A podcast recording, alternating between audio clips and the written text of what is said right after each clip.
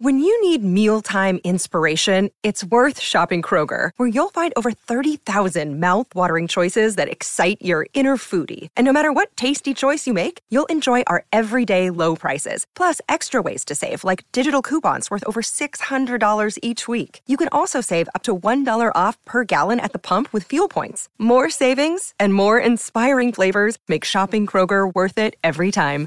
Kroger, fresh for everyone. Fuel restrictions apply. A Beyoncé não podia nem ter Que é eye cara mais- contact. Vamos lá. Que eu, jura, Beyoncé não pode ter Não eye pode contact? olhar pra ela, assim, são só algumas pessoas específicas da equipe que Não, podem peraí, olhar. peraí. pra peraí. ela. Isso é bom, isso é bom, isso é bom, isso é nível bom. Isso é, isso é uma aspas boa. É. A Beyoncé. Não é aspas, não, porque boas, não, porque todo mundo sabe disso. Você não é. Não sei. Não, não, Você peraí, Está, Olha não é a letrado em Beyoncé. Qualquer pessoa que tem o um mínimo de letramento em, Beyoncé, Maurício, ela você sabe não olha disso. no olho das pessoas. Não é que ela não olha. Ah, Se ela ela olhar, tudo bem, mas ela não quer que olhem pra ela. Mas ela é Beyoncé, você quer que a pessoa... Porra, a Beyoncé tá passando... Nos backstages, não É tipo o pôr do sol falar, não olhe pra mim. Fala, não, pôr do Então, sol, irmão. Pois é, né, Beyoncé? Porra. A Beyoncé tá nos assistindo com certeza. Manda esse recadinho pra ela.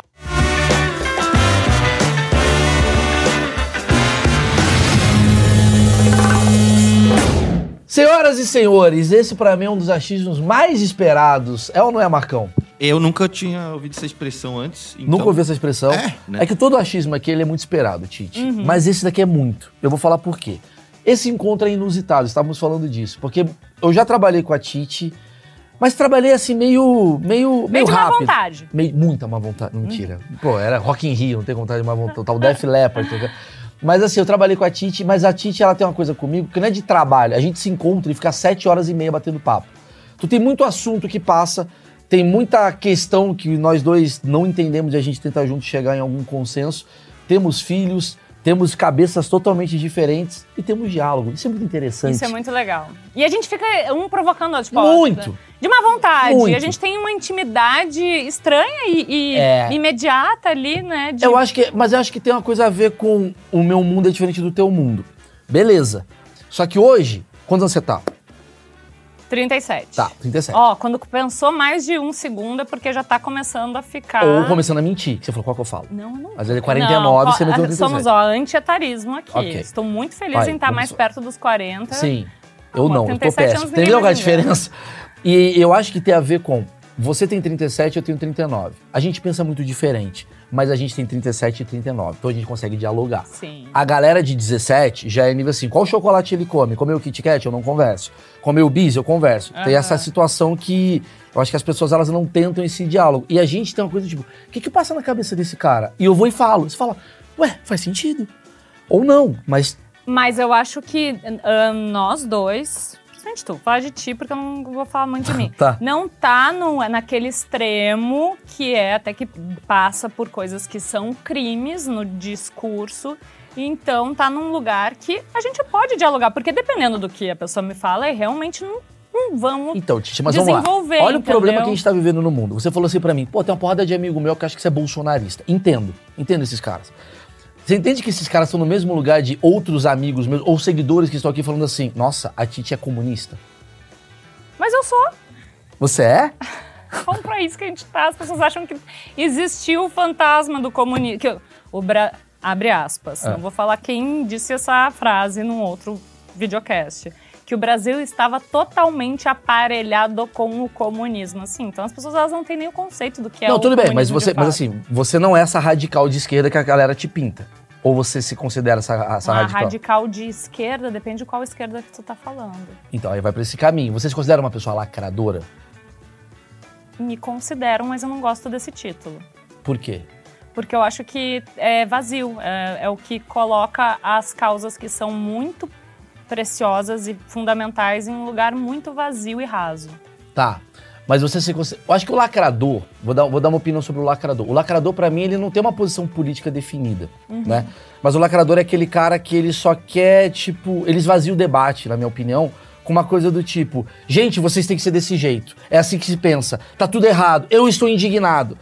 E ao mesmo tempo, você vai ver a vida da pessoa, ela não condiz com a realidade daquilo que ela tá proferindo. Eu acho proferindo que não tem o, muito bom. a- a- o lance do, de ter que ter opinião para absolutamente tudo, gente, calma, não precisa. Você não precisa opinar sobre absolutamente tudo. Vamos falar de alguma coisa bem é, que está acontecendo agora. Bem contemporânea, atual, está acontecendo nesse momento guerra Palestina e Israel, tá?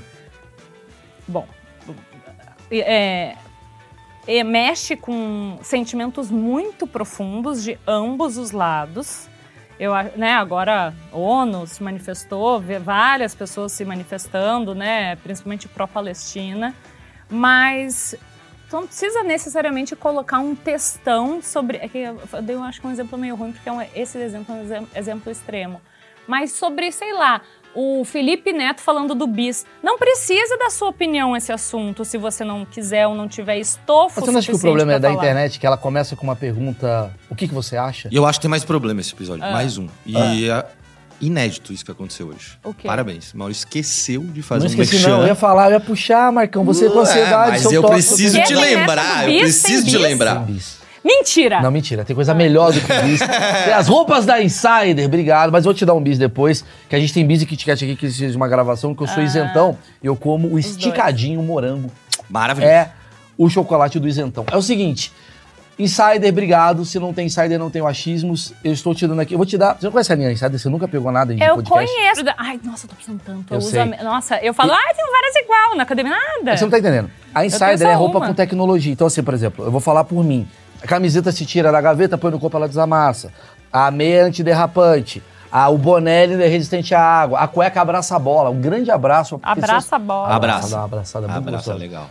Cupom desconto Maurício12. Garanta pro seu Natal. Gostei. Obrigada. E por aí vai. Imagina. É, a gente estava então no papo antes, que você me interrompeu. Ah, mas é, foi por uma boa causa. Que era uma coisa que a gente estava falando sobre as pessoas não precisam Dá é... opinião sobre tudo. Então, mas sabe qual acho que é o problema, na moral? Hum. A rede social, ela tá assim. Tipo, você pega lá, ó, choquei. Vou dar um exemplo. Podia ser alfinetei, babadei, dei, qualquer porra que tenha. Fofoca gospel. Fofoca gospel. Titi Miller é. aparece com um visual novo. O que, que vocês acham?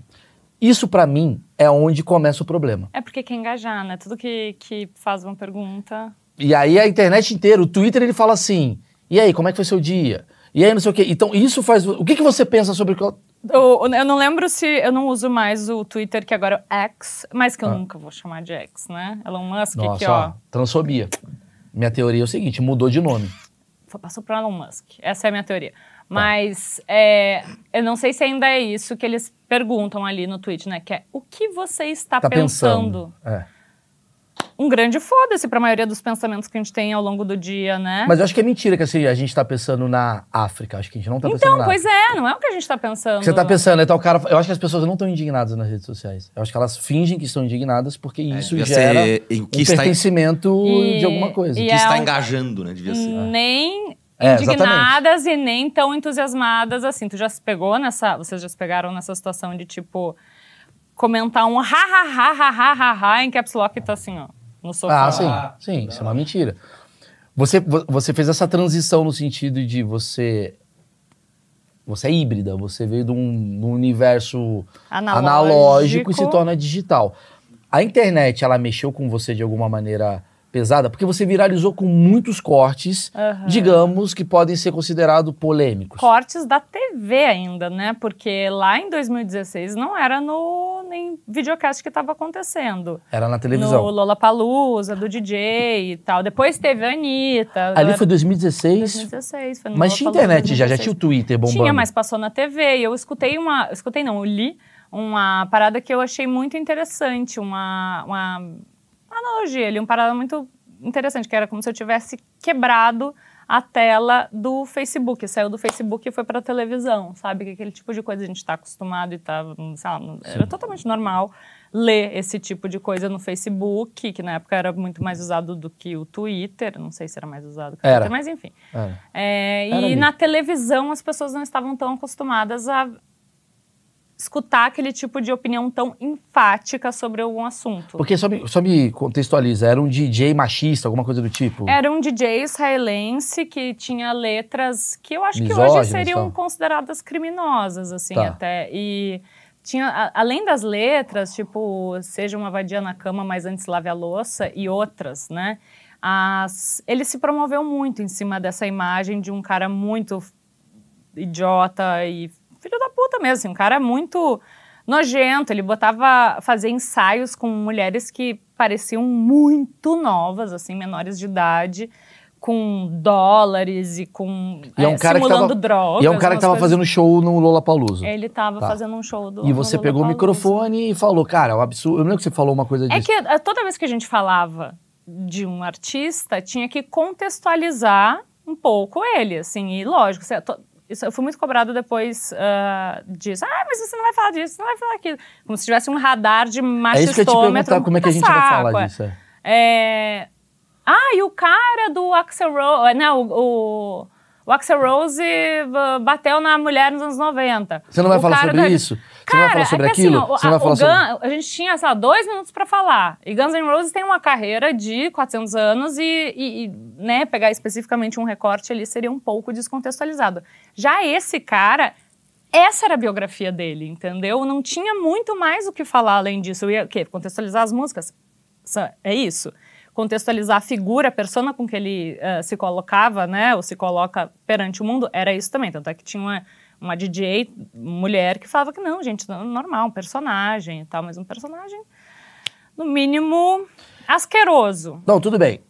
Eu- eu- e aí não tinha muito o que falar, o que, que eu ia falar? E Eu esse é o grande problema. Com Mas 10 esse- segundos de fala. Mas isso que eu percebo que hoje acho, acho que hoje é o grande problema de uma crítica. Porque você dá uma crítica, as pessoas falam assim, por que você não critica todo o resto? Ah, que é um saco. Na semana seguinte já tava lá o Gentili falando de uma.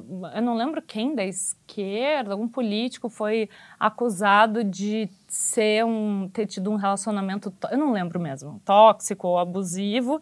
E o meu machistômetro tinha que estar lá apitando, porque tá aí todos os caras machistas do campo da esquerda, ou esquerdomachos, tinham que ser denunciados por mim no meu Instagram. Enquanto eu tinha mais o que fazer do Então, que ficar. E você né? começa a tua carreira como uma comunicadora de entretenimento, digamos assim. É. Né, Você fala de música muito bem, você tem uma noção do. do, do-? Eu gosto. Eu gosto da- das suas análises musicais, realmente. Você fala muito bem e tal, e de repente você tá lá dando uma opinião sobre uma coisa. Isso te enche o saco um pouco? Ou você queria ser mais aquela Titi da MTV lá no começo, mais assim, puta. Legal. Mas essa já era, eu já era assim. É que não- na época que eu entrei na MTV, era 2008, as coisas não viravam. Primeiro que o MTV tinha uma puta treta com o YouTube, então não subia pro YouTube. Tem pouquíssimas coisas da. é, do Podsex ou do, do acesso MTV, tem pouquíssimas coisas na- no YouTube hoje. São coisas que fãs colocaram no YouTube e não nada muito viralizável, mas eu lembro de falas assim abomináveis que eu tive no em todo, acho que no, no MTV Sem Vergonha não muito, ali nos últimos anos do acesso também não tanto, porque a gente foi tendo uma noção, mas cara, eu era uma guria de 20, 20 anos em 2008 entrando Sim, na você- MTV, você- muitas coisas Sim, tudo assim. bem. Mas acho que todo mundo tem isso. A, a minha é questão. é que eu acho que eu não mudei, entendeu? Eu acho que eu sempre fui. Mas o mundo eu fui, mudou. Eu fui, eu fui Mas né, as pla- criando. Eu sempre acho estou. isso, que assim, eu não mudei também. Mas o mundo mudou e você começa a ter que se adaptar ao mundo que mudou. Por quê? Uhum. Porque agora você fala assim, porra, tô aqui com o Marcão. Eu sento com ele, a gente fala crimes tentado, batendo papo falando merda. É. Sei lá. Papo de brother falando merda. Daqui a pouco, toda a mesa de bar vai ter uma câmera e vai registrar. Então você vai ter que mudar porque você tem que fugir desse novo problema que vai estar tendo. Você entende o que eu quero dizer? Sim. Agora você tá. Antigamente você tava na MTV falando sobre o skunk. Legal, você falava uma coisa ou outra. Agora tudo que você fala reverbera pra cacete. Sim, porque tem os cortes, eles são eternos e, e principalmente quando estão descontextualizados, vira uma, o retrato de um momento que, na verdade, é uma, um álbum de fotografias, né? Principalmente um, sei lá, um videocast. Por isso as pessoas não ficam meio assim agora, podcast, videocast, porque são conversas muito longas. E vai dar uma merda que a algum gente momento. às vezes está parafraseando alguém, e, e- mas sai da nossa boca aquilo e, ah, olha que absurdo É, que ela isso falou. acontece muito. E não é que eu não mudei, lógico que eu mudei. Do- Ah. Eu tenho 37 anos, entrei com 20 na TV. O que eu não mudei, que eu quis dizer que eu não mudei, é que eu sempre tive essa. É uma característica da minha personalidade mesmo, de falar as coisas que eu penso. Eu sou uma pessoa muito espontânea e o que eu falo no bar com as minhas amigas. é, eu falaria na. O que eu, tudo que eu Sim, falo sim. aqui é o que eu falo Eu na- também, Não, mas é isso que gera o tem, mesmo- assim, Eu filtros também não tenho. A diferentes. gente não tem filtro. A gente falou sobre isso também É, a gente no- não tem filtro. gente... Mas esse não filtro pra mim é mais fácil. Porque eu faço comédia. Você é uma comunicadora. Você tá ali representando. Tu falou que tu não me acha engraçado agora, é isso? Eu falei que Sim, você é eu ouvi, eu ouvi. Porque se você. É, não, não, pelo também contrário. ouvi. E eu rachando o bico Não, não. aqui. É. Deixa eu falar. Eu vou- eu vou corrigir porque eu consigo o meu cérebro mudar isso daqui, que é o seguinte. Se você não fosse engraçado, você seria comediante. Agora mandei bem. Ah, Cê- tru... psicologia reversa da comédia Agora brasileira. ela tá mal. Ó, Agora ó, ela tá péssima. Mas assim, porque você é, uma comunicadora, você é uma, você é uma pessoa que tem que falar da, do Lollapalooza. Sim. Você não, tipo o Silvio Santos, você não pode falar sobre jornalismo, você tem que apresentar, sabe aquela coisa assim? As emissoras querem que você seja a pessoa que fale sobre, fala das coisas Chapa boas. branca. Chapa branca, pô, que isso? Vai falar do machismo, porque você vai falar do machismo do cara, aí vai vir uma militância e fala, por que você não falou do machismo do outro? Por que você não fala? Aí você não se torna um pouco hipócrita, você não fica meio com esse medo de se tornar, Não, tipo, aqui não tá fico. vindo, aqui tu não tá vindo. Não, isso é uma, isso aí é uma projeção das pessoas que eu não boto, que eu não seguro no colo e embalo esse neném. Uhum. Vá, fique você com as suas projeções de querer muito ser uma pessoa que tem um espaço e uma plataforma gigante que é a televisão para poder ficar com o dedo em riste opinando sobre tudo. Eu tô de boa na- no meu papel. E o, primeiro eu sou jornalista e depois o que eu fazia na, no- tanto na MTV quanto no Multishow e agora faço no Acessíveis, não é jornalismo, é entretenimento. E tanto a MTV quanto o Multishow, acredito que mais ainda o Multishow, por eu já ter tido um repertório de seis anos de MTV, sabiam exatamente onde eles estavam se metendo. E não foi nenhuma, nem duas, nem três, nem cinco vezes que eu falei alguma coisa dita polêmica que eu fui depois até eh, questionada por colegas da área da comunicação ou jornalismo. Nossa, mas você não levou uma, repre- uma, né, uma, uma represália ou não levou um come aqui, né, do- dos seus chefes. Eu- E eu, fico, ficava, né, eh, até hum, chateada por isso, assim, porque mostra o quanto esse... Essa postura chata, chapa branca é. Chata branca. É falou chata bem mesmo. branca, é verdade. Olha o ato falho que deu certo. é, é muito ruim e, e a- a- engessa demais, Eu né? concordo. Eu não acho que todo jornalismo tem que ser de opinião. Eu acho que esse é o grande Tá. problema é de que muito. a opinião tá dando muita audiência, então ele, ele se Não, agora é passa... que agora tudo é opinião, né? É tudo opinião. Quem vai lá, assim, os veículos tradicionais de, é, de jornalismo, né? Você vai pegar um. Por mais que te, sempre vai ter um viés. O Estadão, a Folha, a. Globo News, a Sim. BBC, o, Mais a do que um viés, um objetivo. É, mas te- É. tem minimamente ali uma apuração. é, às vezes é bem mínima, né? Uma apuração de ambos os lados. Às vezes o, o que está sendo dito, a opinião fica muito mais num tom facial do que um pau no cu do DJ. Não Sim, vamos sim. falar isso, entendeu? Vai vindo um DJ muito bom. Você já faz uma ironia que a Eles pessoa não, entende. nem, não vão falar isso, estão É. cobrindo, cobrindo política, né? Sim, sim, sim. Enfim, estão cobrindo uma guerra, né? E quem coloca. ah, eu- isso aconteceu recentemente, voltando para o caso da Palestina, teve agora, né, na, na Globo News, um jornalista ah, que é- tem né, décadas de profissão, que não contextualizou, segundo ele, muito bem a fala e é, depois fez uma errata dele mesmo, falando que ele. pe- pedindo desculpas, dizendo que ele foi mal interpretado.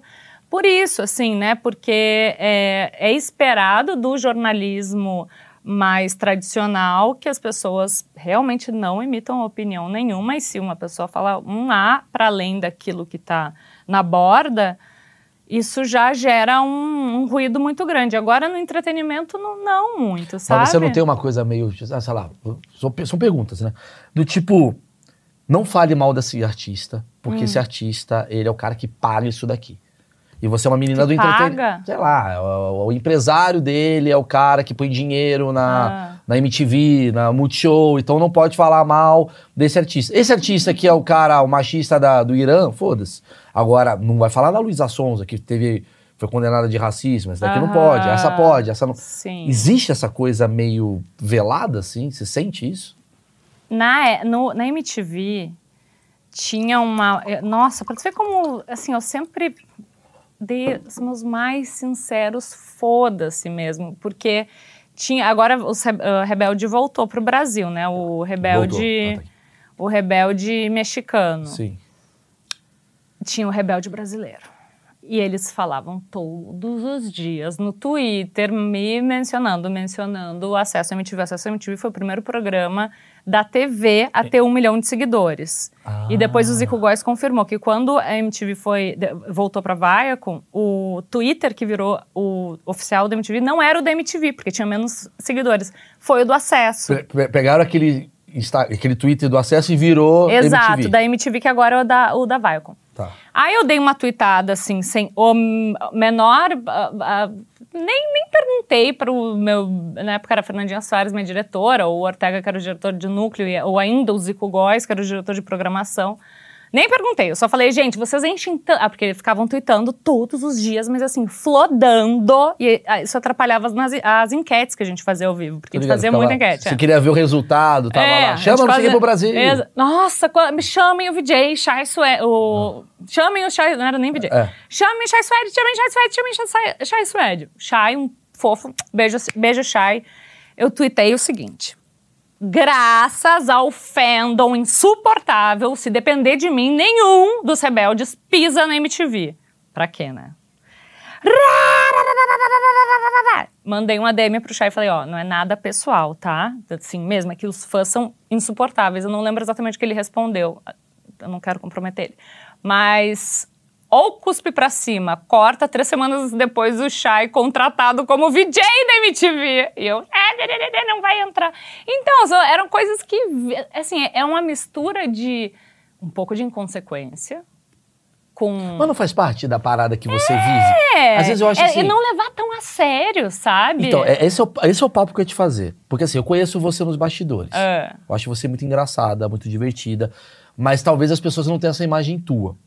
Você gosta de se levar a sério? Tu tem uma coisa meio assim, eu preciso ser Zero. levado a sério? Depende do, da pauta. Então, como é que funciona essa tua cabeça? Qual pauta tu quer ser levada a séria e qual pauta você gostaria que fosse um pouquinho mais de idiota e você não consegue ser? Tem Eu algum a- lugar que você queria ser mais de idiota? Vamos começar por essa. Se é algum lugar que eu gostaria de ser mais É, idiota? alguma coisa sua que você fala, pô, eu queria ser, eu queria ser mais leve aqui, ó. Ai, que. que, que ó, É. Posso deitar, tipo, análise, assim, É, da é terapia? Peraí, eu tenho que enquadrar, lembra?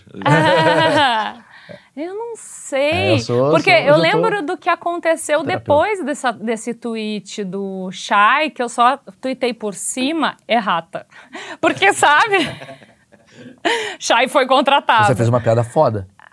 É, mas assim, não sei se foda, mas... É, uma piada, porque errata. Aí você vai e fala, porra, vou brincar com essa merda que É, aconteceu. porque isso, eu tava levando zero a sério, assim, eu só não quis ser, ser desrespeitosa com os artistas, que não tinham absolutamente nada a ver com aquela flodagem de fãs de 12, 13 anos Sim. na época, que aliás são, muitos deles são pessoas que hoje ah, seguem, né, nos acompanhando, no Acessíveis, principalmente, a gente, né, é uma... Ainda pedem RBD, mas agora querem que, é, queriam que a gente entrevistasse o RBD, RBD. RBD, RBD Sênior. É, uh, no Acessíveis. Acabou que não rolou. Sênior. Não, não é o, o True, né? RBD Millennial. Seria? Não, Millennial é que eles vieram ao vieram- mesmo vieram tempo, é, né?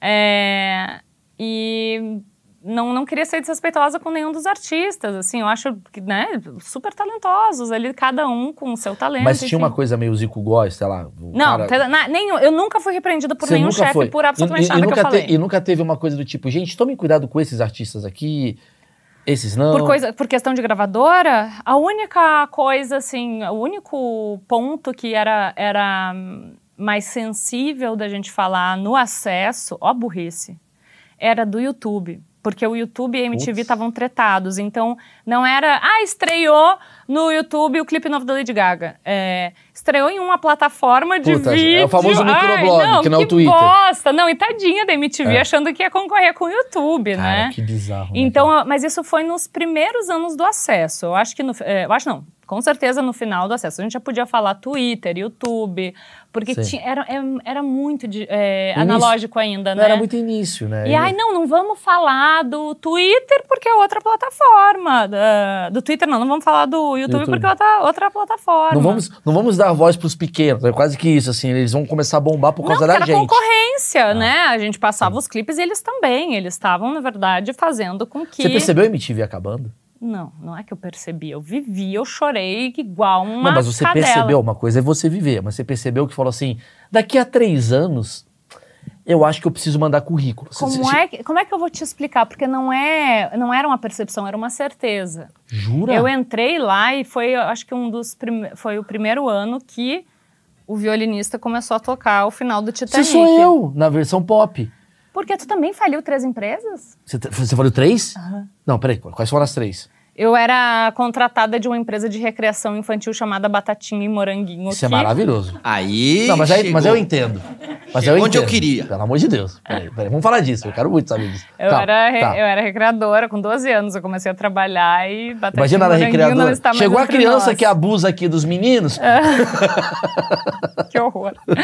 Mas é, depois disso eu trabalhei em uma. é, nossa, acho que foram quatro empresas Tô que eu. de mim. é, numa empresa que era de. Aí eu já comecei a desenhar. Era de estampas, era Surf Kids e Surf Boys. Eu, eu trabalhava na Surf Kids, que era é, roupas de neném, assim, era Sim. até dois anos, com motivos surfistas e tal. Então era polvinhos e não sei o que, e sereinhas.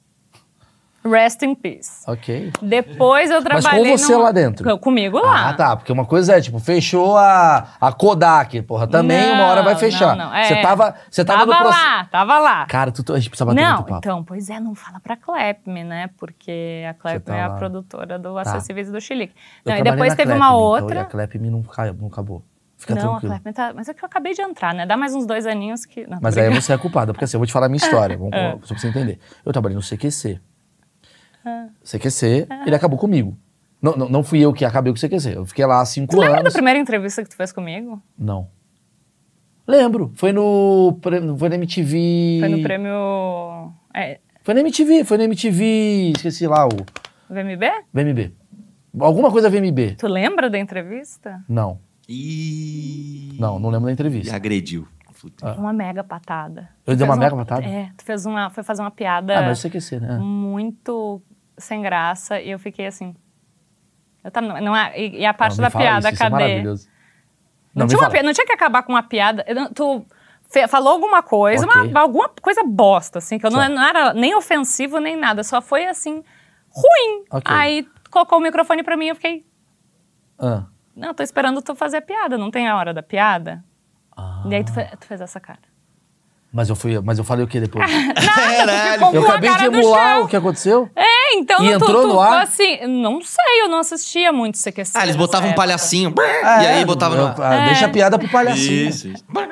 Eu sou o demo, eu Mas, sou você, o mas, mas você entende o que era o CQC? Do tipo assim, puta merda. Sim, A sim. Titi Miller tá aí. Eu, quê? Claro, sim, Hã? sim. Vai!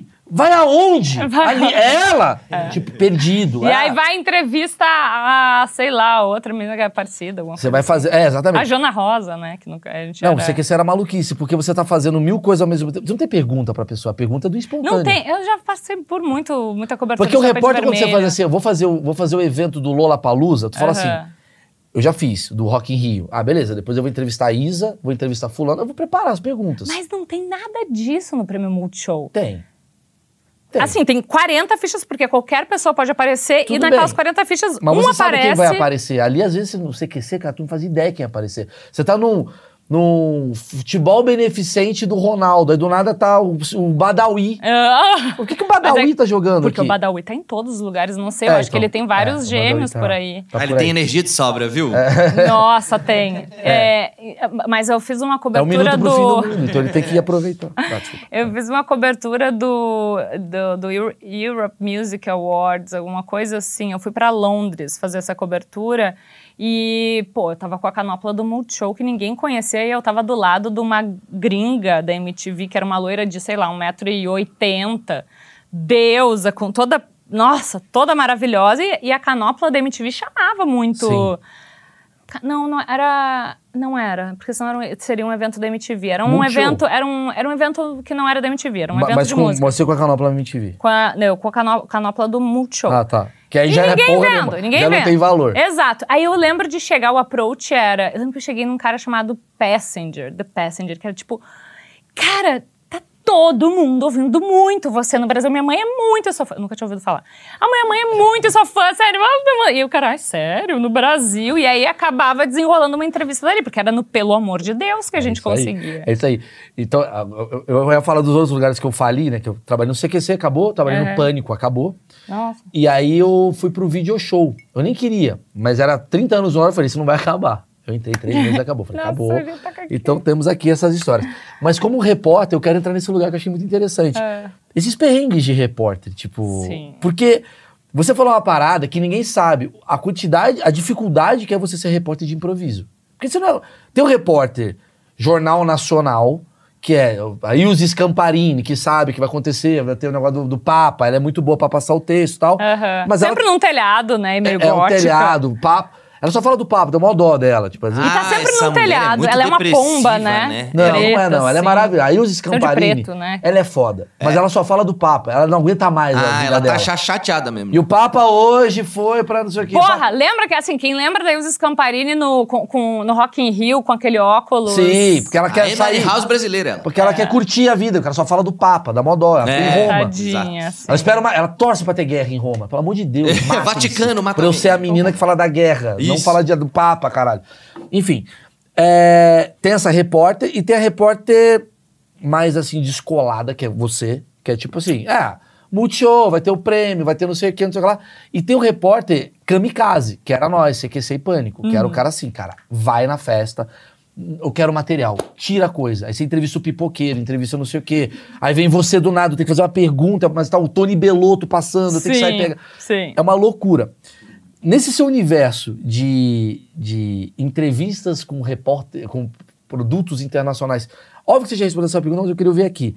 Teve algum caso assim muito engraçado, alguma coisa que você falou, cara, eu tô entrevistando o Paul McCartney e perguntei sobre que bosta de pergunta que eu fiz. Tive várias. Eu porque quero ver isso. no primeiro, meu primeiro ano do Multishow, eu entrei em 2013, né? Eu aliás, eu e Marília Gabriela fomos, acho que poucas, né? Jornal, nem sou jornalista. Poucas jornalistas da É. televisão estavam em estiveram em dois- duas emissoras ao mesmo tempo, porque a MTV já tinha fechado, mas o último produto é, produzido pela MTV foi o Mochilão que eu apresentei.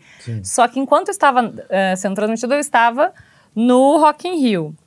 Nossa, eu lembrei do, do Nando Reis agora, só um pare... uma aba que é. Momento TDAH. Não, não, eu sei o que eu vou falar. Quando eu, eu entrevistando o cara do Slipknot, que eu não fazia a menor ideia, eu, Eu pedindo pra, pra provar as máscaras dele, no final acabou que eles adoraram, porque quem entrevista banda de metal geralmente é muito fã, sei lá, podia ser o Jimmy London ou até o Guilherme Guedes, que entende muito mais. Mas me tacaram lá e eu não perguntei nada de música pra ele, fiquei perguntando as máscaras, eu sabia que ele... Entrei no Instagram dele rapidinho, vi que ele tinha postado foto com o filho, elogiei o filho dele, pronto, ganhei.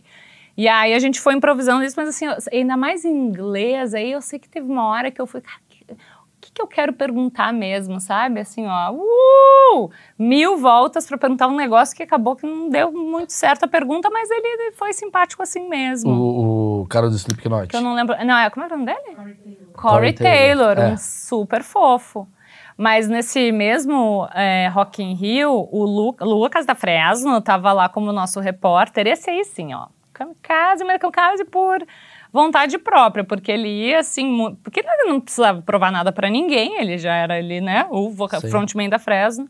E ele tava cobrindo o backstage. E eu tava no estúdio ancorando o palco Sunset com o Guilherme Guedes. E tinha esse negócio de estar em duas emissoras ao mesmo tempo. E o, a, o Multishow rivalizava com a MTV, desde o prêmio, as coisas, enfim, né? Tinha uma tretinha Você tava onde ali. nessa época? Eu tinha acabado de sair. Da. Tinha acabado de sair, não. A MTV tinha saído dela mesma, né? Não tava Sim, mais a produ- MTV tava naquele novo momento... É, tava passando só o que já tinha sido produzido, reprisando coisa Você porque... tava no Multishow já. É, em junho eu, eu saí da MTV, mas fi, é, MTV, na verdade, ela fechou a última transmissão dela foi em outubro. Então, esse tempo todo ficou passando coisas que já tinham sido gravadas.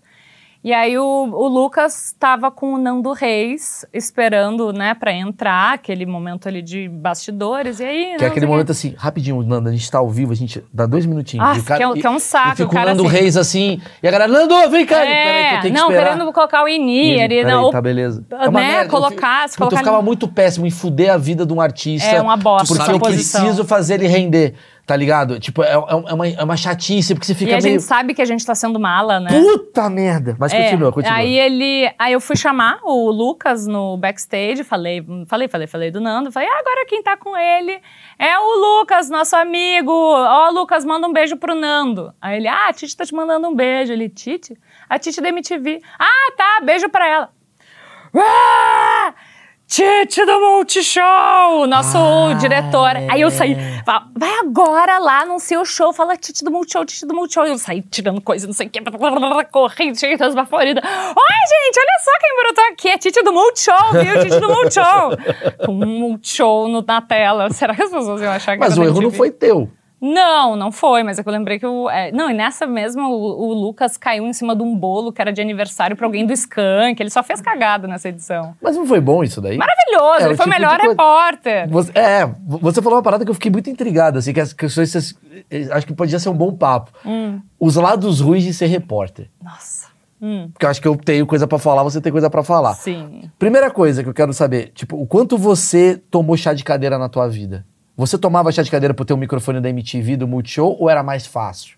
Tipo, Da- todo mundo quer falar com o Multishow e MTV. Não, da MTV era muito mais fácil. Mas ah, também Ah, é? não, é que eram contextos Ah. diferentes, porque o Multishow transmitia o Rock in Rio, a MTV não transmitia. Então, se a pessoa fosse dar a entrevista pra alguém, seria pro G-Show, pra alguma coisa assim. Mas a, a, a gente tinha, assim, se o, se o cara estivesse Abel, a mina, né, tivesse aberto a entrevista, a gente ia sempre ah, entrevistar, né? Porque a gente tinha um estúdio, a gente tinha vários repórteres lá e não tinha mais tantos outros veículos assim. Geralmente a pessoa dava uma coletiva de imprensa no hotel um dia antes, para mesmo Sim. para o Multishow.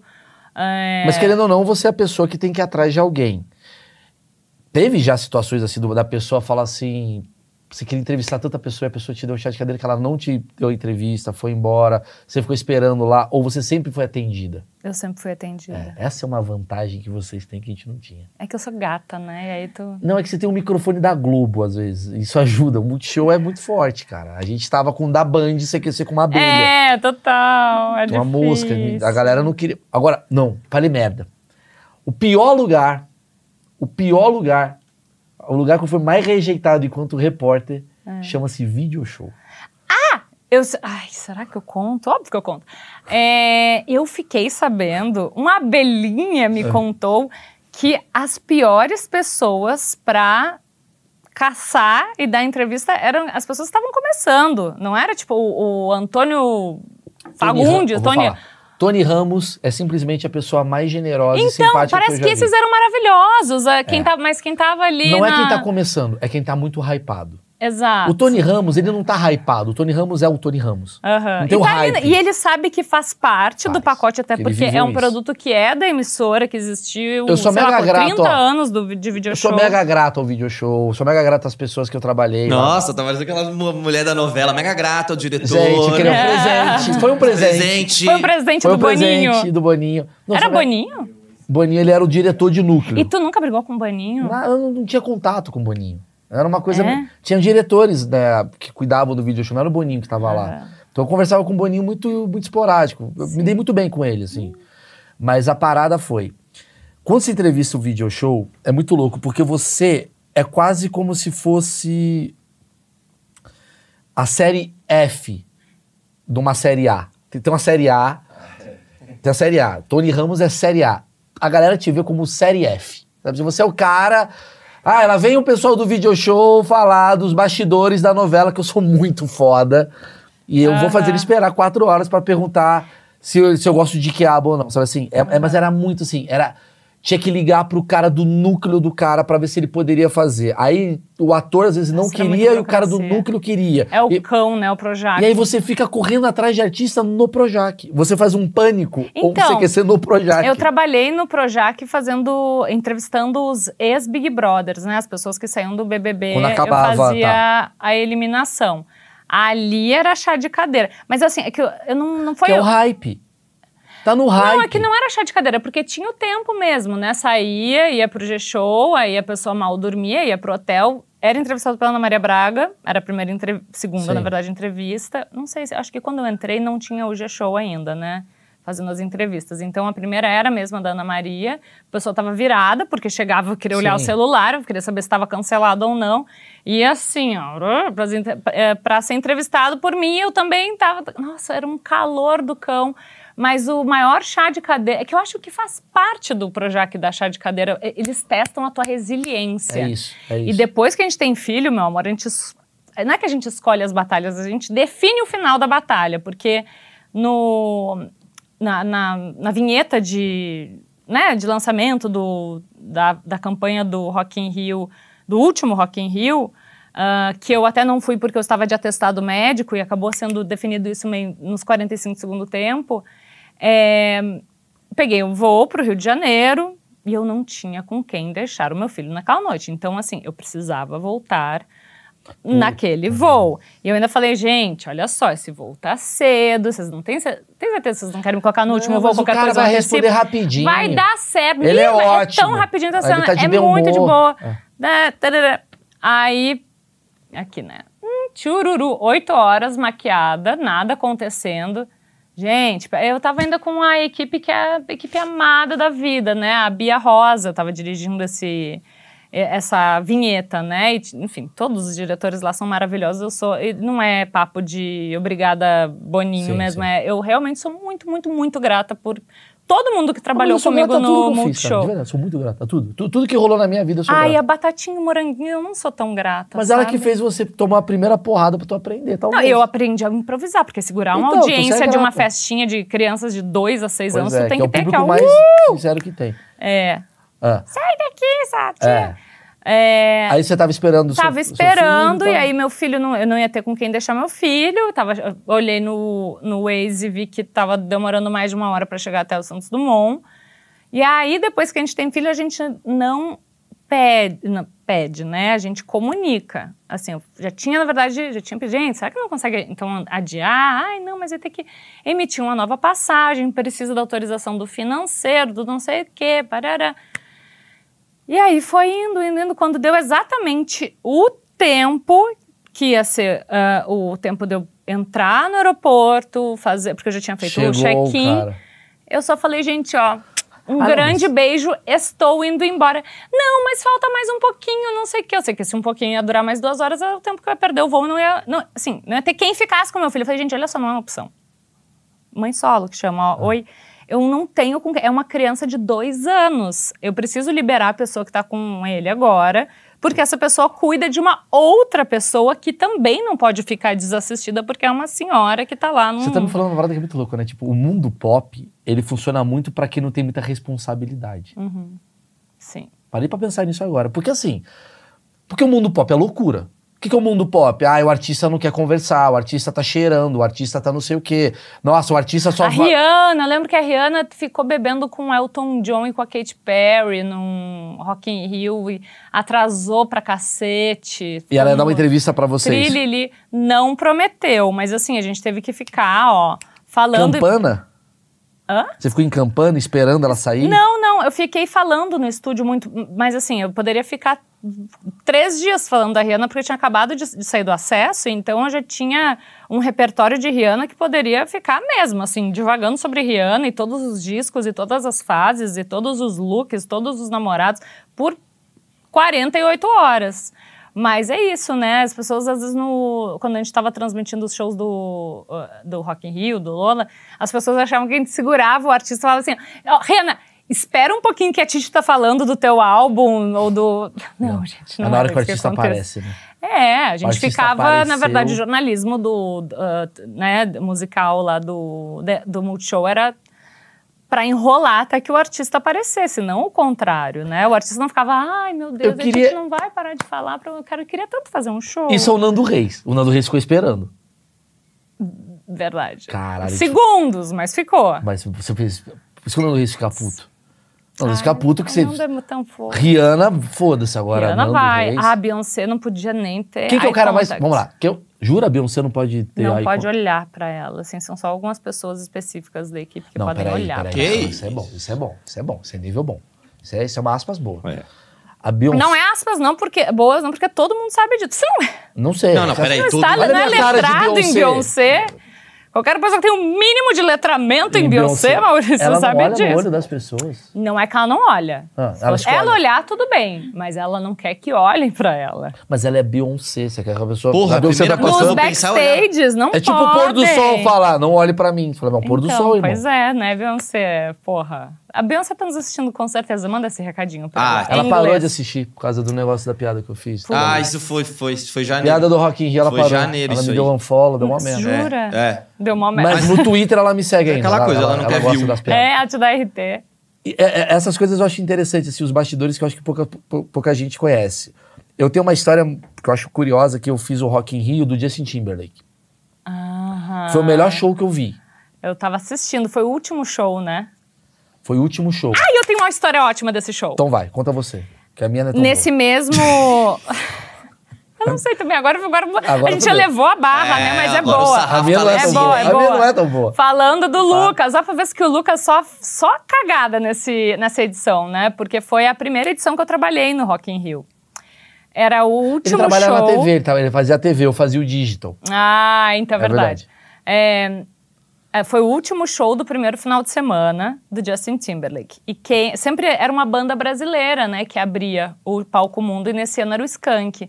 Uns fofos, fofos, fofos da vida, assim. ai, Eles são muito legais. Muito, muito legais. E aí a gente foi até quando deu um, es- um escândalozinho, né? Mas deu um bafo lá que a pessoa que fazia o- os nomes do camarote vazou a lista e ela dividiu em nomão, nome e nominho. Lembro disso. Então, aí tava lá eu, Guilherme e, e o Lucas, que estávamos trabalhando no- na transmissão do festival. Fucking Skank, que tava no palco mundo horas atrás para querer assistir na área VIP o show do Justin Timberlake. E os, ah, todo mundo nos barrando, os, os seguranças todos nos barrando. Barrando gente o Skank também. no, o Skank, tipo, não tem como eu confundir a cara do Samuel Rosa, gente. Mentira que o Samuel Rosa teve que pegar RG. Não, a gente não tinha a pulseirinha. É alguém Mano, que caçou bom lá. ouvir isso, que vocês passam por isso também. A gente passou essa Porque eu me humilhação. sinto Não, sempre- chegou a dar. Acho que foi depois pra al- Mônica Não lembro. Não, saiu na imprensa que Tá. a gente foi barrados no baile. Ah. Acabou que a gente conseguiu entrar, mas foram. Acho que foi quase metade do show do Justin Timberlake. Ele falando. Gente, então eles estavam no palco apresentando, né? Apresentando, não, tocando show. eh, Tocando show, toca- É, é. tocando no festival. E a gente tava apresentando. história- Não dá mesmo pra botar pra gente. A minha história é boba, mas é. É. uma percepção que eu tive que eu fiquei meio assustado. Que eu tava, eu saí, né? eu- tinha o palco e tinha os camarotes aqui na frente. Eu saí, eu tinha acesso, né? Porque eu tinha ah, o crachá. Aí eu consegui ter um acesso pra ficar aqui na boca do- da saída do palco. E eu juro que eu vi essa cena. Saiu o Justin Timberlake pra um show de 200 mil pessoas, um show incrível. Foi foda mesmo. Ele dá uma olhada pra baixo, assim, pra um cara. Ele sai, ah, show, todo mundo vai. Tem um cara põe a toalha nele. Ele olha pra um cara meio pra baixo, assim, faz assim, ó. Tipo assim, tô cansado. Aham. Aí ele entra numa van e vai embora. Aquilo mexeu tanto com a minha cabeça que eu falei, cara, talvez ele, talvez isso aqui é um gesto pra ele falar, quero puta. Não sei. Mas aquilo pra mim foi, estou de saco cheio. Eu não aguento mais fazer essa planilha Aham. de Excel que eu tô fazendo. Pra mim foi muito claro isso. Isso mexeu muito com a minha cabeça. Do tipo assim, é uma adrenalina, é foda, é a vida perfeita, mas tem um bastidor não que é. Não, gente. puta, tô de saco cheio, Não é. quero- Não é a vida perfeita. Não é, né? não, né? Não é mesmo. É uma prisão para a maior parte deles, assim, né? Muito louco. Qual a sua visão sobre. Eu queria chegar nesse lugar. Qual a sua visão sobre esses artistas todos que você acompanha e todo mundo tem a Beyoncé, a Taylor Swift. Eu acho que quem tá aí hoje ainda, né, realmente vê como uma planilha, né? Porque, lógico que a parábola pode ser muito intensa, tanto a subida quanto a descida, que foi, sei lá, o caso da Amy Winehouse, né? Que aproveitava, assim, o sexo, drogas e rock and roll de uma forma muito intensa. E, e infelizmente foi muito cedo, né? Mas tá- quem, sabe, Beyoncé, né? Ou a própria Madonna. é, tem que ter, assim, é. O Jared Leto, a. O, Bo- o Bon Jovi, o último Rock in Rio, eu vi ele entrando assim, eu, olha ela, grisalhona, maravilhosa, aqueles dentes tudo cheio de, de é, lente de contato. Dá pra ver que ele tava ali, assim, ó. Sabe igual a gente tá aqui tomando um. Sei lá, tava tomando um chá, mate, um, comendo um biscoito globo, alguma coisa assim. Não tava rolando uma baita de uma festa. A Rihanna é um pouco fora da curva. Bem que agora a Rihanna, mãe de dois filhos, eu acho que ela tá um pouco mais aqui também na planilha, mas. E, e também tem a, É, mas o ela parou início de, de, uma cantar. carreira. Ela pa- parou de cantar, não. Ela parou de produzir disco. É, ela, ela tem uma coisa até. é, tem uma histeria coletiva por trás dela por conta dessa escassez dela, né? É, não, é que eu tô falando um pouco mais ali 2013, né? Tá. Enquanto ela. Quando na ela tava no veio pro momento- Brasil. Eu acho que ela, ela realmente, né, curtia, assim, início, né? No início do, do- a Bibi Rexa. É, onde eu quero chegar com você é que entrevistou- você, pra mim, você é uma vertical de vários artistas. Você, você conseguiu entrevistar desde o Bon Jovi, que você trabalhou ali perto, até... Você entrevistou o Bon Jovi, né? Chegou a entrevistar, não chegou? Não, ele não deixou, ele não deu entrevista. Tá, foi- mas você tá ali reto, com o assim. Slipknot, você tá com o Bon Jovi, você tá com o Nando Você tá com essa Com galera o toda. Shawn Mendes, com o. ah, É como se você Jared fosse Leto. uma Uber de pessoas, então você tem 100% de uma amostragem. e essas pessoas Uma são... Uber de pessoas, É, isso. Uma Uber de artistas, Por onde eu carrego essas pessoas? Você é uma Uber de artista, você todo dia com- com- é, convive com músicos do mundo pop, do mundo rock, do mundo tal. Aham. Quanto dessas pessoas você poderia falar, Maurício, genuinamente X% é feliz, X% é deprimido, X% tá ali por planilha, X% tá... Você tem uma visão do, desse mundo artista, esse mundo artístico assim? É, eu posso dizer que num grande chutômetro, 85% está em franco burnout. Uh, Brasileiros e gringos. mais gringos ou mais brasileiros? Você acha eu que é tenho mais... entrevistado muito mais brasileiros, né? No Acessíveis, e a gente sempre entrevistou bastante na, na MTV, muita banda. Burnout no sentido... Desculpa te interromper. Quanto mais famosa. Bom, é, posso citar uma pessoa aqui, porque a gente estava falando sobre isso, virou um corte do Acessíveis, mas a Marina Senna, cara. Ela tá mega bombada e. e é isso, né? Quanto mais bombada, mais a pessoa tá trabalhando, menos ela tá conseguindo digerir e elaborar tudo que ela tá vivendo, desde as parcerias, que era o sonho da vida dela, que ela conheceu a Gal Costa, grande musa da vida, e cantou com a Gal, e tu, todas as oportunidades que vão acontecendo, que viram um grande bololô, porque a pessoa não consegue parar um dia sequer, sabe? Então, é, e é isso, e é aquela coisa da produtividade do eu- é o meu momento que eu não posso deixar escapar, e também é um baita de um privilégio poder falar, não, quer saber, eu vou dar agora um ano sabático, sei lá, fazer o Thiago York e, e dar uma sumida pouquíssimos, né? Ela também vem de uma família simples, e aí quanto mais tu vai crescendo, mais pessoas vão dependendo de ti, não só da tua família, mas tem o teu produtor, tem a maquiadora, tem o stylist, e aí tu ah, ganha um senso de responsabilidade com muita gente. Você é gerador de E empregos, não, né? exato, e tu não pode parar mesmo. E é muito desgastante, porque o que dá ali é a energia vital, e às vezes não tem de onde tirar. E a gente como apresentador mesmo também, né? É, a gente trabalha muito espontâneo e, assim, quando a gente tá com uma cara de cu, a gente não consegue exatamente Esconder. disfarçar. Eu acho que eu até disfarço melhor Eu não do que tu. nem... Mas ela não pode, né? No palco, né? Não No caso. pode. Depende não do pode. artista. A Ah. Marina Senna não. E é, não é mas só. tem o, a- mas o Waze sim. É a... Ah, mas o Oasis faz parte. Mas Pelo é- contrário, eu acho que o Oasis eles não podem. Mostrar que É, eles estão é, felizes, exato. porque faz parte É, deles a cara mas de que eu falo, acho que a, a mulher, a- não a mulher em geral, mas a mulher diva, essa coisa meio. é, ela, ela, ela tem que ser impecável, porque Exato. ela tá sendo uma projeção de outras mulheres que estão meio cagadas, ela precisa ser a perfeição. Exato, e é muito, muito cruel mesmo, né? Pra ver que nenhuma da, nenhum, não existe caminho fácil mesmo, principalmente quando a gente é mulher. E é isso, assim, né? Eu tava. assim, ai, deixa eu dar a mega dica, assim, do King Kong Fran, que eu tô obcecada. Rafa Azevedo, a Vai no Acessíveis até. É uma, uma atriz, fez porta, enfim, é maravilhosa. Ela tem um espetáculo que já tá, ó, rodando tem um tempo, assim, desde que abriu a pandemia. E que ela faz um espetáculo que faz meio que um paralelo com a mulher gorila, sabe? Ela é palhaça e sempre quis trabalhar no circo e tal. E no circo, o lugar que é dado à mulher é esse lugar da perfeição fetichizada e do risco de vida, porque é a mulher que é a, do atirador de facas. Então, se o cara errar, tu morre. Ou ela é uma bailarina que tem que se equilibrar em cima de um cavalo correndo numa sapatilha de ponta e também se cair, quebrar o pescoço, o problema é dela. Ou ela é a do mágico e é serrada ao meio e sempre, né, com só ah, aquele negócio para tapar mamilo. Então, para a mulher é sempre muito difícil. Ou é a aberração, é a mulher barbada, a, a gorila mesmo, né? Mas a nesse universo musical, pra mulher, não é mais fácil no sentido de. Não que é fácil, mas no sentido de. O público, ele busca mais essa coisa. O pop, ele busca mais essa coisa feminina do que masculina? Ou não? Não, Essa, essa identificação, porque a Taylor Swift, ela vai bombar muito mais do que, sei lá, eu. Um cara que tá tentando cantar o mesmo tipo de música. não sei, são públicos que, que acabam convergindo, né? Porque do mesmo jeito que tem a Taylor Swift, tem o Bruno Mars, Sim. né? Se tá mais, não sei pra quem tá mais difícil ali, É, né? não sei. também não. Eu diria que tá pra Taylor Swift, depois do que aconteceu. Porra, é verdade. pra ela tá mais difícil. Não, e, e não vamos nem falar da tragédia, Sim. mas assim, ela mesma ali, né, tem um. Acho que deu uma viralizada uma, um- um- uma cena ali do, do show que ela vira e faz um. Foi meio que eu vi do Justin Timberlake. Que é uma coisa assim. Mas ela, eu, eu sinto que ela não tava conseguindo Sim, pegar a ar cansada de, tão de coisa. quente que tava, né? mas, tava qual- mas muito, qual que é a minha visão?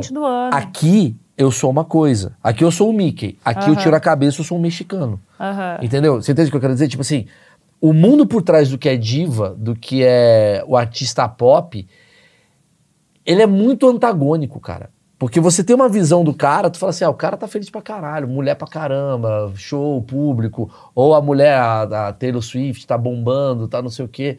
E no fundo, no fundo, acho que quanto mais, uma visão minha de achismo, quanto mais alto você tá, mais problemas você traz e mais Com problemas certeza, você... E a sua mente, ela é certeza. consumada, tá ligado? Você não consegue pensar no que fazer.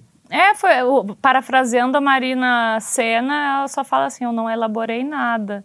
Porque né, eu falei, ah, tenta dar um tempo, não necessariamente um tempo na carreira, mas respirar, porque ela fala, ah, eu faço análise, eu faço as terapias ó, holísticas, os cristais, às vezes, beleza, faz isso se te faz bem, mas também só o descanso por si só, muitas vezes já é o suficiente para poder elaborar o que está Mas será que é isso acontecendo. que faz os artistas serem, digamos, fora da casinha? Que todo mundo fala assim, nossa, lá vem a, lá vem o Maurício, a Titi É. Miller.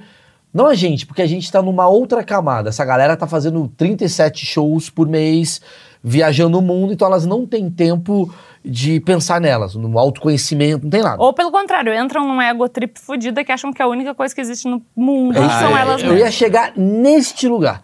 Que aí todo mundo fala assim, nossa, lá vem o fulano de tal falar de eleição. Esse cara não tem nenhuma noção da realidade. Porque a realidade dele realmente não tem nada a ver com a nossa realidade. Exato, exato. Talvez seja isso. Eu nunca parei pra pensar nesse ponto, né? Que o cara, ele tá tão focado... E todo mundo te ama, as pessoas tu- fazem plantão na frente do teu hotel, a tua equipe tá só te colocando pra cima. Por isso, a necessidade de ter bons amigos que te conhecem desde antes Pra te botar pra qualquer... baixo um pouquinho, né? Não, pra te aterrissar. É, pra te botar um pouquinho pra baixo. Tipo, ó, É, volta. assim, botar pra É. baixo no sentido do a pessoa de- decolou, padre Não, do não, balão. não, não de falar o gordo, não é isso. É botar não, pra é baixo... falar, amor, olha só, deixa eu te chão. dar. Trago, trago realidade aqui, ó. É, é isso aí. Você, ó, você não. A Terra não orbita em volta de você. E eu não conheço nenhum artista, pelo menos eu nunca conheci, né? Eu nunca entrevistei, nunca estive. Mentira. Estive sim. Olha lá, Com uma pessoa que claramente tem, assim, uma, lou- uma loucura, não, porque ele realmente é muito foda. Não é o meu ah, estilo musical, mas é um cara que é talentoso em muitos. é, em muitas es- esferas diferentes Muitas do meio artístico, e além de ser muito gato, é o Jared Leto. Tá. É Porque aquele ele cara fe- que tu olha Porque assim. ele é ator, ele é cantor. ele- Galera do fandom do 30 Seconds to Mars. Isso não- é uma crítica ao, à obra, tá? É, mesmo. Essa mas ele. não tá aqui. Ele. É, É, foda-se. hum, A- é, Galera, do Tele- pronto, fiz. Pronto. não, mas é, fiz, assim, embora, ele é a única pessoa saber. que eu entrevistei É. que, que tu olha assim, tu pensa, puta, esse cara se acha pra caralho. Ah. Mas você pegou no jeito ou ele falou alguma coisa? A gente fez uma foto grávidos e uma- tem uma tia minha que achou que eu de fato tava grávida dele, porque eu entrevistei ele três vezes num espaço de tempo muito curto. Ele foi na MTV, e aí foi um mega barraco, enfim, com a Marimon. Ah, que nem, nem vale a pena entrar no, nesse mérito aí, mas eh, depois eu entrevistei ele. Vale. Não, vai. É uma história bem requentada. É, e aí depois eu entrevistei ele com um espaço de tempo meio curto. E ele é todo assim, né? Tipo, ele começou a piscar pra mim, aí, do mesmo jeito que ele piscou pra mim, ele piscou pro DDF, sabe? Aí nos convidou pra ir pro show dele no Rio no, no dia seguinte. Eu, então, eu tenho programa pra fazer amanhã, é ao vivo todos os dias, assim, é como ousas dizer não, sabe? E aí, no final, enfim, na última entrevista que eu fiz com ele, que foi em 2017, eu falei, mas eu tô te vendo muito mais que eu vejo minha mãe, porque, né, aliás, minha mãe tava morando no, no sul, era verdade. E era mas- verdade mesmo. Não era verdade. Aí eu falei, só falta a gente assumir o nosso namoro. E ele, não, vamos assumir o nosso filho. Alguma coisa assim, o nosso diálogo faz tempo. Aí tem uma foto, tá no Google, tá, gente? Só colocar Tite Miller, Tite Miller Jared Leto. Ele tá, assim, tipo, meio segurando a minha barriga, tá bem, assim, casalzinho, anunciando a gravidez. E aí é, foi linkado com o meu Facebook e a minha tia falando, parabéns, nem acredito. Isso Ela é realmente achou que eu tava grávida do Jared Quem Leto. foram as pessoas mais fodas que você entrevistou, que você olhou e falou, essa pessoa é muito foda? Pelo amor de Uma Deus. pessoa que eu sempre acho muito foda de entrevistar é a Ivete, porque é ina- inacreditável Concordo. a, a presença que ela tem e a, energia memória. Não, pessoa, né? eu não acreditei. Eu já tinha entrevistado ela 200 vezes. Ela estava sempre, né? No Multishow, não, é, no, do Planeta Atlântida ao prêmio Multishow mesmo. Ela estava entrando num Rock in Rio, que foi um Rock in Rio que ela tocou bateria e tal, não Sim. sei o quê. E, eu e ela entrou é, pra entrevista, perguntou, e, Mar e Martim, como é que tá? Eu, meu sobrinho, né? Eu falei, tá bem, tá bem. Como é que ela lembra do nome do meu sobrinho? Paulo Maluf é assim também. Só pra deixar claro. Mas não é isso que faz a Ivete ser incrível. A Ivete, pra mim, ela é foda porque ela é muito. Ela é muito amor, mano. É bizarro. Ela é foda. E você percebe que a pessoa é legal quando o bastidor fala legal da pessoa. Não, ela não tem. Não é- não é que e ela- ela é muito genuína, É, ela assim, é ela vai, vem aqui, tira Ela tá cansada, ela sapato, fala, gente, eu tô cansada, rapidinho. É. Ela é muito do caralho, ela, Ela é muito real. muito espontânea, engraçada. e Engraçada, ela tira de letra tudo. Espirituosa. É. E uma coisa que ela tem, que assim, só ela tem mesmo, sei que ela é muito cobrada por não ter se posicionado Ah, sim, é, de uma forma mais explícita. É. Mas é muito louco, ela é tão gênia que. Vamos perguntar, vamos falar de política, ah, Ivete. Aí, o que, que você vê do, do cenário para 2020? É 2019, 20 até. Ela fica 15 minutos falando de uma forma tão assim. é, encantadora mesmo e, e, sabe, entusiasmada, mas serve tanto para um lado quanto para o outro. A pessoa é, é- cabe bem em qualquer ouvido. Ela é uma gênia, cara. É uma boa Isentão comunicadora. gênio. Hã? Isentão gênio, né? Isentão Isentona gênio. É, mas é minha, é minha ídola, mano. Eu acho ela foda. Real. Eu acho ela muito Meu é o incrível. Tafarel. E ela é, é, é, é, o dele é Tafarel. Mas a Ivete é minha ídola, assim, tipo, que eu, eu me lembro quando eu fui fazer alguma matéria com ela e minha avó tinha acabado de morrer no dia, assim. Eu não sei, nem sei se ela sabe disso. Alguém contou pra ela. Cara, e ela me fez uma coisa, tipo, ela- é quase como ela parou de pensar nos problemas de que poderia estar acontecendo pra se focar no meu problema. Muito doido. E mesmo ela assim, é muito generosa, muito, real. muito amor. E não é, gente, sim, não é fake. Inclusive, eu acho até escrota a quantidade de porrada que ela tomou por causa desse tipo de coisa de tem que se posicionar. Você tem uma voz, tem... cara, às vezes a pessoa, você não sabe o que tá passando na cabeça da pessoa, na vida da pessoa, pra ela falar, eu não sei se eu quero atrair esse problema pra mim. Às vezes a pessoa não quer, cara. É, v- voltamos no nem sempre é obrigado a dar não quer, opinião eu não quero dar sobre opinião. Por que, tudo. que você não quer dar? Porque você é covarde. Eu não quero porque eu tô com um filho doente, sei lá, eu. E caralho, eu não quero que as pessoas fiquem enchendo o meu saco na internet. É. Já tô com uma energia de merda aqui, eu não quero tra tra trazer Não, e as nova pessoas energia. não pedem pra pessoa se posicionar, as pessoas pedem pra pessoa concordar com ela. É. Também Porque tem se a isso. Titi vai lá se posiciona contra mim, ah, então vai se fuder também. Pra você tem que se falado. posicionar sobre Síria agora. Aí tu fala assim, tá, se eu me posicionar sobre Síria agora, eu vou dar minha opinião porque eu sou contundente e eu sou autêntica. Beleza.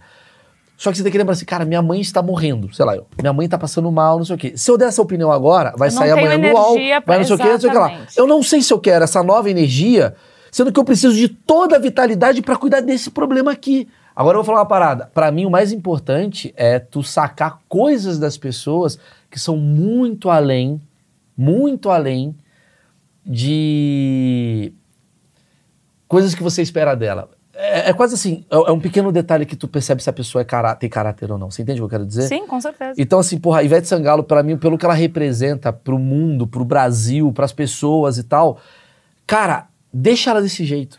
Não enche o saco. Eu vou fazer uma, assim, Faça. Pelo amor de Deus, nas devidas proporções. Mas eu acho que é, até algumas pessoas vão estranhar o fato de eu estar aqui, tanto pra ti quanto pra mim. Mas eu quero botar no mesmo lugar da Ivete que a gente sabe que ela não é mal intencionada. Uhum. Sabe? Ela não é. Ela não. Ela obviamente não compactua com discursos racistas e Lógico, fascistas, lógico. assim, tem coisas que tão, estão implícitas, né? Sim, sim. Talvez as pessoas te peguem por um recorte, mas desde que a gente se conheceu, ficou muito claro que tu não é um cara mal intencionado. Talvez tu só faça algumas pergun umas perguntas, não, algumas piadas que às vezes as pessoas não entendem direito. Ou não querem gostar e não gostam. E tá tudo bem. Assim como tá tudo bem também não gostar de, de- de- das coisas que eu falo, ou da forma que eu falo, talvez dar uns gatilhos estranhos ali por ser uma mulher falando coisas. É que a vezes, gente né? mexe em lugar, a gente provoca. É. Tem uma a parada gente, que é o a gente é tinhoso também. Mas né? eu, tenho, mas, mas eu tenho essa visão, cara. Eu falo assim, eu como um provocador, eu não posso me irritar com uma provocação. Porque eu sou um provocador. Eu atraio provocações. Porque eu tô lá provocando. Eu tô lá falando, ih, lá vem a feminista, tô zoando. Aí vem a feminista e fala, ah, o Maurício também é um macho escroto. Eu vou falar, "Ah, veja bem, o mundo. Não, vai tomar no cu. Isso é hipocrisia. Se você provoca o bolsonarista, tô dando um exemplo, Sim. Cara, de alguma maneira, vai te provocar também. Sim. Todo bolsonarista é burro. Aí o cara vai fazer um meme, diz a inteligentona Titimiri, você errando a pergunta com o Slipknot. Entendeu o que eu quero dizer? Sim. Faz parte do jogo. O problema é quem não quer jogar esse jogo e você joga essa pessoa nesse lugar. É. Isso eu acho meio escroto. Porque eu tô aqui pra, tipo, tá, eu provoco. Tá bom, me coloca na brincadeira. Eu faço piada. Faça piada comigo. Agora, meu filho não tem nada a ver com isso. Exatamente. É a minha mãe isso. não tem nada a ver com isso. A minha mãe é sacanagem. Porra, minha mãe tem outra coisa, não tem nada a ver. Colocar as coisas nas caixinhas que elas têm. É, né? eu tô nessa brincadeira. Eu, ia- eu, eu ia terminar com essa, com essa pergunta do tipo. Nesse momento. Nesse. Quantos anos de carreira, vamos botar, vai? De 15 anos. anos. De repórter, digamos. É, eu entrei na MTV pra falar sobre sexo. Não sei se, se Eu lembro, exatamente lembro. repórter. No Erótica, né? É Era, não, Erótica era com a Babi. Era no Pod Sex. Pode ser. Era um tá. podcast que depois virou um programa de Já TV. na época, vi- vi- já visando. É, não, era tudo mato, não tinha É nem. isso. a plataforma era o portal da MTV, era 2008. Isso me irrita um pouco da MTV, vou te falar o quê. Não Porque a gente era muito visionário. Eu acho. E era mesmo. A, a MTV, pra mim, é um moleque ansioso. Que eu sou ansioso. Então, assim, a gente pensa, nossa, como o Maurício pensa em coisas com visão. Não, não, eu só sou ansioso. Eu tô pensando daqui a 15 anos, porque eu sou ansioso. Então a MTV criou muita coisa que era atemp... não era atemporal, era à frente. Sim. Então a MTV tava criando Visionária, coisa... né? É, mas Vanguardista. vanguardista, mas de muito tempo. Porque pra mim a vanguarda perfeita é quando você pensa no negócio daqui a um ano vai bombar. Isso é uma vanguarda foda. Agora, você pensar um negócio daqui a 25 anos vai bombar, Aí é merda. Você não tá no vanguarda, você tá no tipo. No futuri- futurologia. É, você tá num lugar que é fora do seu tempo. Seu espaço-tempo tá totalmente diferente. Não vão entender e você tem que entender por que, que não vão entender. Então, mas sabe qual era o grande lance da MTV? Todo mundo fala, ai, minha senhora ser VJ da MTV, isso aqui. De fato, assim, é só quem viveu sabe. Porque era um grande TCC e se permitia errar muito. Então, errando muito, acertava demais, né? E é isso, era um olho para... Não era um olho, era a oportunidade das pessoas mostrarem os seus talentos de uma forma muito espontânea e muito catártica. É, a Tata Werneck, o Adnet, É, é. a Fernanda Lima, a- cara, Sim, todo mundo, todo mundo, não preciso começar a listar, Mion. né? Da Astrid ao Zeca Camargo, Mion. Mion, a- todo mundo. Então, é, é, em vários É um ah, pool de nichos é, um pool- é uma diferentes. incubadora de talentos. Exato, então é, é como se todo mundo ali tivesse num grande TCC e lá, principalmente a, a escola MTV falindo fez com que a gente pegasse um repertório de audiovisual muito bom, porque eu escrevia o roteiro e maquiava e cortava o cabelo do Chai Suede, o mesmo que eu falei que nunca mais ia, nunca iria pisar né, na Sim, MTV. Beijos, Chai, de novo. É, e aí tava eh, fazendo um programa com o Thunder e com a Marina Persson, que eram meus ídolos de Sim, é uma faculdade valendo. uma faculdade valendo e influenciando muita gente, influenciando de uma forma muito positiva. Coisa que eu, assim, a maior coisa que eu escuto hoje, assim, os, os criaturas de dois metros, eu cresci te assistindo, né? Porque quem tinha é, 12, 15 anos o- na época, hoje tem 30. Sim. E são pessoas que são muito também visionárias e são muito, para usar um termo que eu acho que está também meio esvaziado, mas aware, sabe? Da, da galera que fala sobre questões de gênero, de raça, de classe, muito MTV? foda. Agora eu tô pensando assim, será não? Foi a MTV? A MTV foi o primeiro Twitter brasileiro. Sabe o que eu quero dizer? Uhum. Falar de todos os assuntos, de todo mundo. Falar sobre criticar, a conscientização. do- Opinar. É, Qual emissora colocaria uma vinheta passando 30 vezes por dia dizendo Desliga. desliga, a televisão e vai ler um livro? É, é isso aí. É, acho que a MTV que criou essa coisa toda de do jovem, do jovem engajado. Acho que a MTV que trouxe isso. Sim, o Dia Mundial do Combate ao HIV, a homofobia, a forma como a gente falava sobre a- protagonismo feminino e até o acesso, apesar de ser um programa que era, tinha, era envelopado como um programa pop, sobre música pop, mas também tinha, né? Era, era era o um universo nicho, pop, porque era do- a gente falava também do Crepúsculo, por exemplo. É, a gente falava muito sobre comportamento. Muito, muito. Sim, então, a MTV parou de ser música em um belo momento, assim. um- No- Mais pro final ali. Eu conheci a É, MTV mano. musical. É. Eu entrei na MTV em 90. Mas sempre foi sobre comportamento, porque mesmo na, na época mais musical tinha o Meninas Veneno, tinha o Barraco MTV. Tinha, mas era muito menos. É, muito menos. E era, Fica muito, comigo. e era muito louco como eu via a banda. Nem fica comigo. Já- A época que eu peguei, desculpa, Marcão, a época que eu peguei é Fúria MTV lá atrás, Aham, Yo. MTV. É, eu é, peguei a é. época que, que a roupa ficava com a. Né, Vazava vazava no, no croma, croma. aquela coisa toda. Então, eu peguei que, que Mas tu é velho pra Sou, eu cacete. tenho 39, cacete. Eu MTV pra mim é Beavis and Butthead. Que era maravilhoso, né? Que não é comportamento só. Mas tem uma coisa do cara curtir a música, ele ser roqueiro, tem uma coisa de comportamento, obviamente, que está atrelada ao universo musical, mas ele era muito música. Com o tempo, ele começou a ser uma coisa muito comportamental. Muito comportamental. E eu acho que, curiosamente, foi esse momento que acaba a emissora. É que, assim, eu peguei bem esses últimos anos de MTV, essa bateção de cabeça, porque MTV, por muito tempo, décadas, né, foi a emissora que ditava o comportamento e as escolhas, gosto musical Com da, certeza. da Da juventude, né? E depois, com rede social e tudo mais, foi, não, peraí, o que tá bombando agora é Restart, as calças coloridas, agora só vamos falar de Restart. Restart ganhando 15 prêmios no Multishow, no, Ah, na pode MTV. crer. Tá. E aí depois, no Genial, dia não seguinte, no, no ano seguinte, a gente apresentava no acesso o programa com o Pelu e com o Pelanza. Era muito, muito os, os calça colorida cine, os replaces, o negócio todo. E aí no ano seguinte, cara, a gente tá sendo muito mal visto, porque não, ninguém mais coloca credibilidade nenhuma na MTV.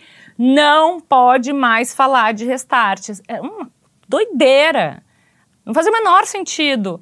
Então ficou nessa, nesse duelo mental ali, numa bateção de cabeça e, ai, os, isso, brigando com o YouTube, gente. Porque eu entendi o ponto. O ponto é, nós, MTV, dominamos o jovem. Pá, beleza. Peraí. Mas agora tem o Twitter pedindo o Chai Sweat, Chai Sweat, Chai Peraí, Sweat. mas o Twitter tá falando de uma banda que a gente não toca aqui. Peraí, vamos ouvir eles. Ah, peraí, isso daqui é ruim. E aí, não, Ah. e cagando, né? Ó, posso falar da cagada? Assim, a entrevista que nunca aconteceu. É, porque a MTV tinha meio que uma, assim, a, uni- a régua, né, dentro desse lance. Ah, tinha o pop ali, o pop rock, né, que era o rap rock do Restart e adjacências. Mas tinha algumas coisas que já eram pré-estabelecidas. A gente não vai falar de sertanejo, a gente não vai, não vai falar de funk, principalmente porque já tinha muito espaço, não apenas na rádio, mas no próprio Multishow. Era por isso. E aí, então, na, no MTV Sem Vergonha, no último ano da MTV, o Didi chegou e falou: Cara, e se a gente entrevistar a Anitta? A Anitta tava. Era Larissa ainda, né? Se a gente entrevistar a Anitta, eu não sabia quem era. Eu não sei quem é, mas confio, bora lá. A gente foi, não, vamos entrevistar a Anitta. Não, não, não, não vou entrevistar a Anitta, porque a Anitta é funk. Imagina se tivesse o registro da. Do MTV Sem Vergonha sobre sexo da Anitta lá no. Vocês não em dois- entrevistaram? Não, porque, Porque era não funk. era Olha como era gente Nossa. burra. E eu ainda falava assim, porque todo mundo era, cada dia era, ah, é o último mês, ah, é o último mês. O último contrato que eu renovei da MTV, o Zico foi muito é, honesto. Ele falou, olha, a gente não sabe até que mês a gente vai. Então agora tá aberto, assim, pode, né, abriu o namoro. Se quiser começar a procurar, assinar contrato, a gente dá um jeito. E eu, eu fui, né, pro- procurada, assim, procurada, parece que eu tava com o nome num cartaz. Por duas emissoras, acabei que eu fechei com o Multishow. É, mas é, era isso, cada mês era uma coisa muito louca. Agora a gente vai fazer, como é que a gente quer encerrar? E aí o último VMB, que foi, nossa, foi épico. Acabou, eh, começou com os meninos do MTV Sports, o Lucas e o Deco. Acho que era o Deco entrando com aquelas roupas eh, de sabe que tu pode pegar fogo? Ah, sim, sim. tu- com um monte de troço na cara, ele pegando fogo, e aí, ah, por todo o ah, espaço lá, e o Lucas com um baseado desse tamanho, e é, tipo uma tocha olímpica, e aí acendeu baseado no, um no outro, e aí fogo na bomba, e aí era o Planet Ramp, começava com o Planet Ramp. Qual emissora ia fazer isso, né? Mas é isso, eles foram Hoje é a Rede TV. Com certeza. Só a que Rede sem TV querer. topa os bagulho. topa, é, topa os a Record. Vambora, bebê. Calma, só terminar aqui. Eu entendi, entendi a parada. É... A pergunta final é: quem é a MTV atual? O que você acha? É a tua visão. A MTV atual são os canais de YouTube, né? Agora, perfeita, maravilhosa. As entrevistas da blogueirinha, tu tem assistido? Eu vejo muito pouco, assim, de corte que É, cai. o Mas não é meu TV algoritmo, entendeu? O Dia TV é um estúdio muito massa. A gente, é, a gente chegou a fazer reunião, né? Adoro, adoro o pessoal de lá. Beijo, Rafa, beijo todo mundo de lá. É, acabamos fechando com outro estúdio, mas, né, não con- consumo bastante o conteúdo do dia. Está pulverizado, tá pulverizado. Assim, é o primeiro lugar que eu lembrei foi o dia, porque tem algum. É isso, né? Tipo, o, o Vitor de Castro, maravilhoso. Nossa, cresci assistindo vocês. Aí todas as histórias dele tentando entrar no VMB, é, clandestinamente. E várias outras pessoas que estão hoje lá na- no dia, né? E não só no dia, em outros lugares também. E, ah, artistas. Enfim, tá, tá, tá pulverizado. Tá pulverizado. Tá pulverizado, porque não tem mais uma uni, não é um canal, a gente tá falando do É analógico você pro que digital. busca, no caso, a sua MTV, né? Tipo, E eu é quero ver um pouco de sexo louco. aqui, quero ver um pouco de esporte aqui, quero É. ver um pouco. Você que tá descobrindo essa geração sozinho. E é muito louco, porque a gente pode ter a impressão que a gente está vivendo a mesma coisa, assim, né? É, mídia- assim, por isso que é tão importante o letramento midiático, né? Para que a gente, desde que a gente consiga identificar uma fake news ou não, que vai ser cada vez mais difícil com inteligência artificial, essas coisas e Nossa. tudo mais. Mas, por exemplo, a gente tem um quadro no, no Acessíveis que agora não tem placado muito, porque o meu e da Mari sempre dá a mesma coisa, que é explorando o explorar. Sabe aquele botãozinho de procurar, o que vem na tua. O meu e da Mari são, é- é- são totalmente diferentes. E, e a gente, em teoria, consome as mesmas coisas. né? Con- Consome as mesmas coisas. Então, não é assim, cada um vive dentro da sua bolha e Mas a só minha consome. visão, eu tenho uma visão, desculpa, que é a inteligência artificial, ela é burra. As pessoas É. chamam que a inteligência artificial é burra. Ela, ela, ela tem um caminho que ela te leva para um lugar, mas não seriamente aquele caminho é exatamente muito eficaz. E isso pode ser. Por enquanto. Por enquanto. Não, depois fudeu. Também Depois acho que fudeu. assim, e vai e fudeu o nível. Os especialistas não vão conseguir acompanhar tempo suficiente eh, a evolução para conseguir identificar, por exemplo, um deepfake no meio de, uma, de um debate político Sim. de eleição, contexto Sim, de vai ser eleição. nesse nível. E vai, vai vir um E corte. vai ser daqui quatro anos, é muito rápido. eu diria que dois até. É que eu tô pensando nas eleições. Mas pensa nos americanos. É, cara. Que é essa que vai vir. A eleição dos Agora amer- mesmo que, que elegeram aquele doido lá na Argentina, o cara que O Milley. Meu Deus, Javier Milei. Gente, é muito. Assim, é um- eu acho que se o Porta dos Fundos fizesse um personagem igual esse cara, sendo o presidente de um país do tamanho da Argentina, mas se fosse um país muito pequeno. Não, ia pensar, ai, forçaram a barra, que é um cara que fala, atra- eh, escuta conselhos de um cachorro morto dele, que clonou qua- o Os cachorro roteiros morto são muito bons. em quatro Eu- eu falo- cachorros eu- diferentes. Eu falo isso aqui, já falei várias vezes assim. Tudo que você vê hoje no mundo, por exemplo, o caso da Larissa Manuela, que o pai não tinha dinheiro pra pagar, tu fala assim. Parece que foi um roteirista que mandou uma série pra Netflix e na Hum, hora o ah, cara falou: nossa. nem fudendo, eu vou fazer isso, é muito ruim. Só que isso é a vida real. A vida real hoje são roteiros muito mal feitos. É muito mal feito. O É roteiro- abe- ou às vezes uma bad trip de ácido estranho, né? Pode ser, pode ser. Um pode ser. cogumelo que bateu errado. Pode ser, mas tá muito bizarro. Ó, eu tenho que terminar, infelizmente. Hum. Eu, eu gostei muito desse papo.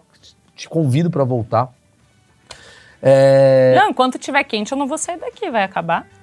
Você vai pode acabar. ficar aí no próximo. E posso falar? Você acabou de terminar mais um projeto. O Achismo está chegando à última edição, senhoras e senhores. Esse é o último projeto do Achismo. Né? Juntamos nós dois aqui. Obviamente, esse é seu final do Encerrou Achismo. no ápice. Semana que vem estarei na GNT com o meu projeto Cozinhando em Casa. Um projeto maravilhoso. Como é que sou tá de eu. vaga? Como é que tá de vaga? Hã? Como é que tá de vaga? Na GNT? É, não tô- dá. Isso aqui Tem tá que- acabando aqui, eu tô... Manda o currículo. É? É, por aí. Ó, na descrição do vídeo estão as redes sociais da Titi e também o Acessíveis. Onde que a galera encontra? Ah, Acessíveis Cast. Entra lá no nosso Instagram, aproveita e segue também o Chilique, que é o programa que eu tenho com o Thiago Queiroz. Um pouquinho diferente, mas também dentro de assuntos muito contemporâneos. Afinal, a gente fala sobre parentalidade, já que nossos baixinhos viraram grandinhos e tem muita gente aí se reproduzindo. A gente fala de parentalidade, que na verdade deveria ser um assunto de todo mundo, né? Porque é um assunto da sociedade. que é o assunto que a gente mais fala. É. Hoje a gente falou de bastidor, porque eu acho interessante esse lugar, assim. Mas o papo que a gente bate muito é sobre filhos. Filho, é muito engraçado. O que juntou eu e a Titi Milho foi filho.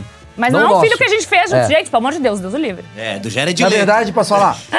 É um filho nosso, em breve vocês vão É. ver no Alfinetei. Um abraço. Tchau, tchau.